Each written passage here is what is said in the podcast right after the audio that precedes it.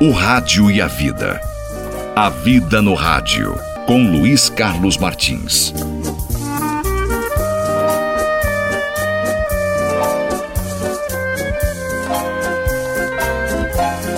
Senhor, eu quero ser manso e humilde, mas não posso ser surdo aos clamores e às dores de meus irmãos.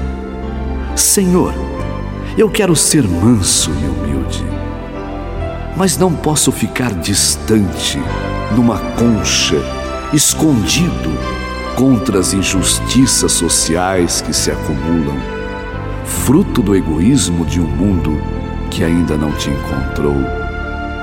Porque, Senhor, se esse mundo tivesse te encontrado, talvez como Paulo te encontrou na estrada de Damasco, uma outra lei estaria a comandar-nos a todos, a lei da fraterna ajuda.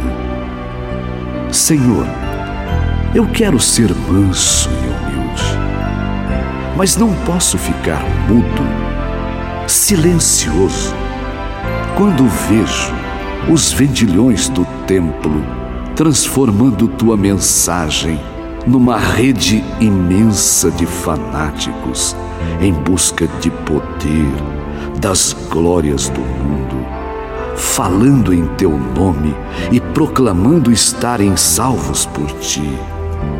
Senhor, eu quero ser manso e humilde, mas às vezes, e cada vez são mais vezes, eu vou me imbuindo da ira santa porque vejo que usam de tuas palavras para mercandejar a fé. No dia do juízo, Senhor, as pedras falarão contra esses novos mercadores do templo, e tu dirás: Nem todo que diz Senhor, Senhor entrará no reino dos céus, mas o que faz a vontade do Pai.